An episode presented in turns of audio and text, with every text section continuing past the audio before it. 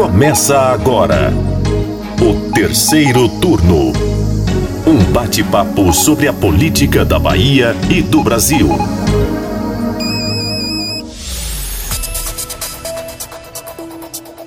Olá, bem-vindos a mais uma edição do terceiro turno. Eu sou Jade Coelho, repórter de política do Bahia Notícias, e junto comigo está o repórter João Brandão. Oi Jade, oi Lucas. É, vamos para mais uma semana aí de debate desse podcast é, que começou recentemente, que a gente vem tratando dos bastidores da política baiana. Vamos para mais um tema.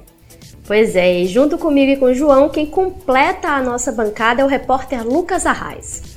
Olá para você que está nos ouvindo. O ano está acabando, mas vai ter terceiro turno até o fim do ano. A gente já está aí numa semana intensa de gravações para ter conteúdo para vocês toda semana.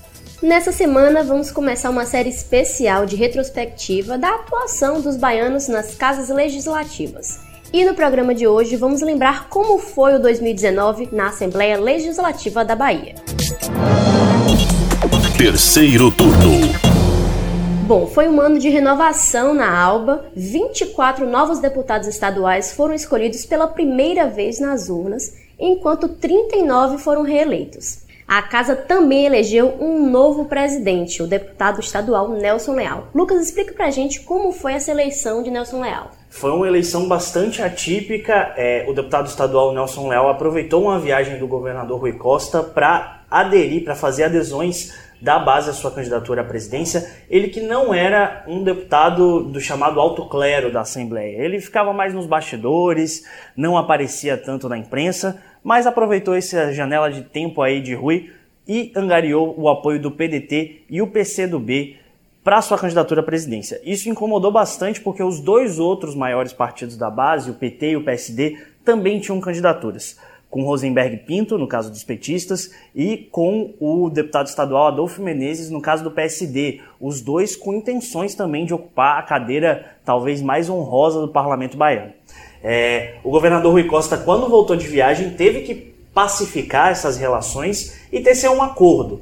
Um acordo onde Nelson Leal seria posto como é, presidente nos dois primeiros anos dessa legislatura, 2019 e 2020, e logo após a base elegeria é, Adolfo Menezes como presidente. Nisso ficou acertado que Alex Lima, que também era candidato pelo PSB, ficou na primeira vice-presidência e Rosenberg Pinto, líder do governador Rui Costa. Se a gente pudesse fazer um balanço das atividades de Leal, João, o que é que você pontuaria aí?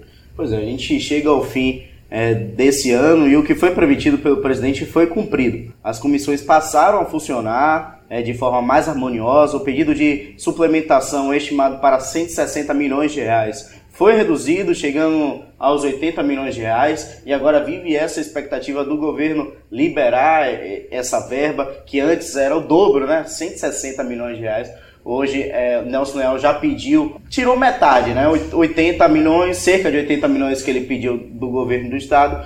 E aí, nos próximos dias, o governador Rui Costa deve aí anunciar se vai ou não fazer a suplementação. Isso mesmo. E o presidente Nelson Leal conseguiu enxugar as contas da casa. Ele realizou uma série de demissões, além de cortar os serviços, a exemplo aí do serviço postal da Assembleia mas o número de demissões ou quais serviços foram cortados são números desconhecidos, não é isso, Lucas? Exatamente. A Assembleia tem um regime extremamente presidencialista e todos os números, tanto de demissões quanto de gastos, só e tão somente o presidente sabe. Inclusive, nem membros da mesa diretora de Leal, como os vice-presidentes, sabem ao certo quantas pessoas foram demitidas, quantos serviços foram cortados ou qual é o tamanho do rombo financeiro da Assembleia.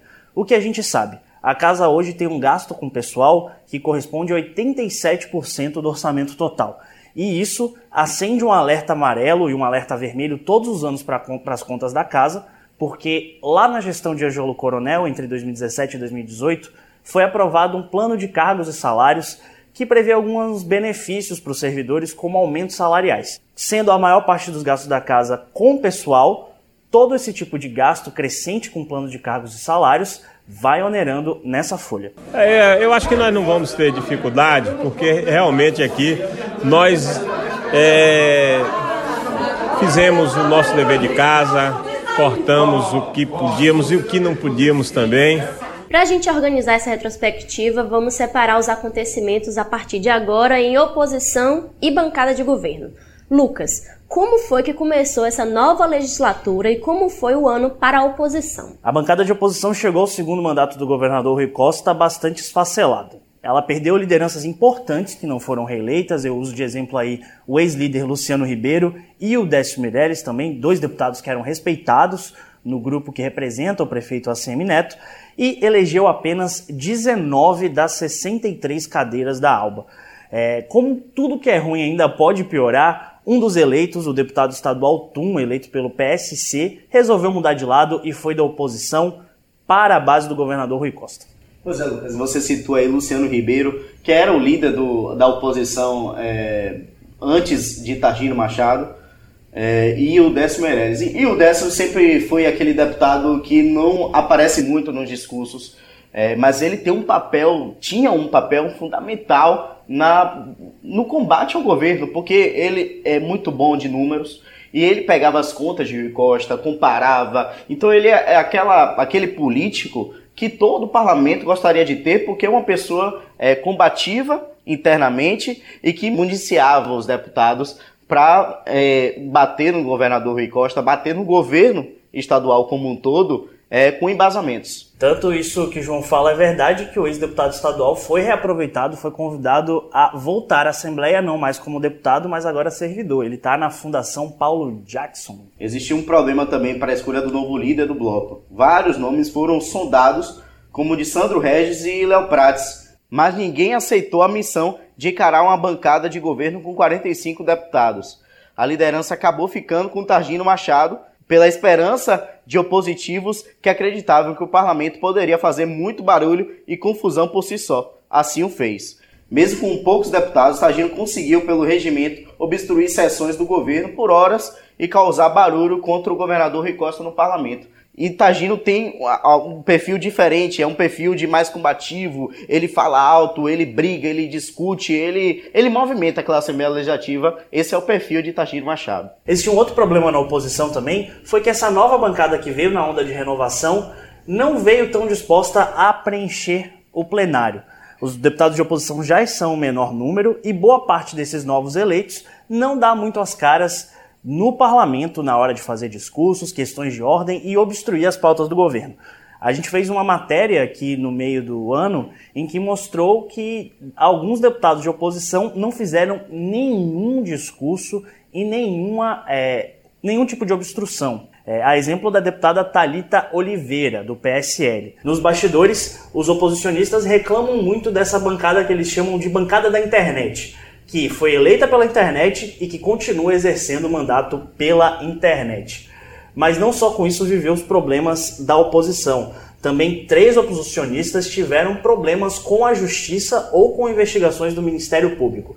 A gente teve o TRE julgando possibilidade de cassação do deputado estadual Marcel Moraes, é, acusado de abuso de poder econômico ao oferecer é, tratamento a animais, teoricamente, supostamente, em troca de votos. Situação semelhante viveu o deputado estadual Targino Machado, também investigado por abuso de poder econômico, que supostamente trocava atendimentos médicos por votos. E por último, o deputado estadual Soldado Prisco, que ainda é investigado pelo Ministério Público pelo seu envolvimento com a greve dos policiais desse ano. Prisco também, fazer um, um adendo, é, tem uma acusação dele aí que posteriormente pode é, ser como uma bomba lá para o mandato dele na Assembleia Legislativa da Bahia, que é o fato de estar tá usando um carro da Assembleia Legislativa dentro da sede da Aspra. Então isso deve explicações à Alba, deve explicações aos deputados. E se por acaso ele cometer alguma irregularidade, os governistas já estão de olho em Prisco para tentar tirar o mandato dele. Diferente de Marcel e Targino, que foram absolvidos aqui no TRE, mas o Ministério Público, nos dois casos, deve recorrer. Problemas na justiça do lado da oposição, mas a bancada de governo também enfrentou certos problemas na justiça. A exemplo do deputado estadual Robinho, do PP, que é do partido do presidente da Assembleia Legislativa da Bahia, Nelson Leal. Robinho foi condenado à perda do mandato em primeira instância por supostamente ter fraudado uma licitação em Nova Viçosa quando era prefeito do município. É, Robinho teria contratado uma empresa de engenharia para prestação de serviço de transporte escolar no município e o valor pago seria de superior a um milhão e meio de reais.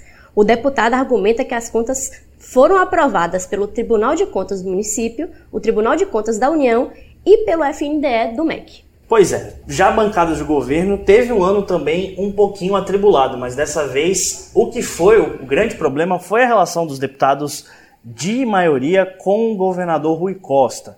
Todo mundo pensou que a relação ia ser maravilhosa, afinal de contas eles tinham maioria esmagadora e o governo conseguiria aprovar tudo o que queria como um rolo compressor. Não é assim. Apesar da oposição conseguir fazer obstrução, os próprios deputados de governo também tiveram sua parcela de culpa, ou pelo menos sua parcela de participação nesses atrasos. Isso porque muitos estavam e ainda estão insatisfeitos com o tratamento recebido por Rui, principalmente pela dificuldade de marcar uma audiência com o governador, pelo não atendimento de demandas e pela ausência do petista em eventos ligados à própria base. Essa situação colocou o governador Rui Costa em meio a um fogo amigo. Vários deputados da base criticaram né, o governador que justificou essa ausência pela agenda de inaugurações. A Bahia tem 417 municípios. É, o próprio governo disse que ele tem a intenção de visitar todos os municípios até o final do mandato. Ainda faltam 110, se eu não me engano. Exatamente. E o próprio governo disse nessa semana, através da secretária de Relações Institucionais, Sibeli Carvalho, que a Rui assumiu esse ano o consórcio Nordeste, a presidência do consórcio Nordeste, e isso também estaria prejudicando a agenda do governador. O governador brincou, inclusive, com essa insatisfação, dizendo que o deputado que o quiser encontrá-lo pode fa o fazer é, indo a inaugurações pelo interior. O petista dobrou a aposta da insatisfação pelas demandas não atendidas e pela falta de tempo para ouvir os parlamentares, falando que era bom que os deputados sentissem saudade. É bom a gente saber que as pessoas sentem saudade da gente, né? O, o, o ruim seria saber que, ninguém, que a gente abrir a porta e saber que ninguém está pedindo audiência, que não tem inauguração para fazer, que não tem lugar para a gente ir. Isso que seria péssimo. Você ter agenda concorrida, muita inauguração para fazer. Isso mesmo. O governador disse que era bom aí esse espírito de saudade. É melhor sentir saudade do que não sentir nada. E ele ouviu uma resposta, o deputado Samuel Júnior, que reclama da ausência do governador em eventos ligados à Assembleia de Deus, parcela da população baiana que ele representa, respondeu Rui e disse que não tem saudade nenhuma, vê muito Rui pelo Instagram, mas que seria bom vê-lo pessoalmente também.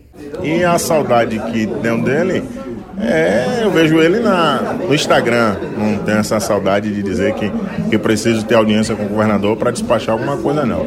A saudade que eu senti dele foi que nós tentamos audiência para entregar o convite nas mãos deles. Como ele não pôde, dentro das suas razões, receber a mim, receber o deputado Alex, nós entregamos o convite na mão de Cibele, da secretária Cibele, que a mesma me garantiu que entregou nas mãos dele, né? Mas ficamos com é, sentido de ele não ter ido prestigiar a igreja. Vale lembrar também alguns dos projetos aprovados pelos deputados este ano.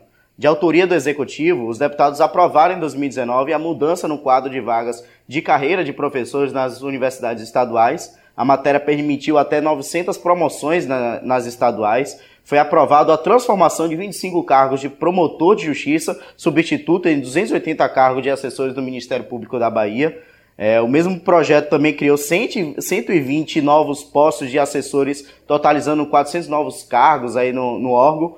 E mais recente, a Assembleia também aprovou em sessão plenária que adentrou a madrugada, né? Essa passou aí de qualquer horário extra, enfim, é, o projeto de lei do Executivo que aumenta o período do contrato de regime especial de direito administrativo dos atuais 24 meses para 36 meses prorrogáveis pelo mesmo período. Com a mudança aí, Lucas e Jade, os servidores contratados para o período temporário poderão ficar na função por até seis anos. O limite anterior era de quatro anos. Outros projetos foram aprovados, esses que dizem respeito a dias estaduais. Foi criado o Dia Estadual do Vaqueiro, um dia em homenagem à irmã Dulce, um dia contra a tortura, comemorado no aniversário de Marighella, entre outros dias. Algumas comendas também foram aprovadas esse fim de ano e devem ser entregues em 2020, como uma comenda para o jornalista Glenn Greenwald, a ministra dos Direitos Humanos do governo Bolsonaro, Damares Alves, essa comenda inclusive aprovada por um deputado de governo, o Samuel Júnior,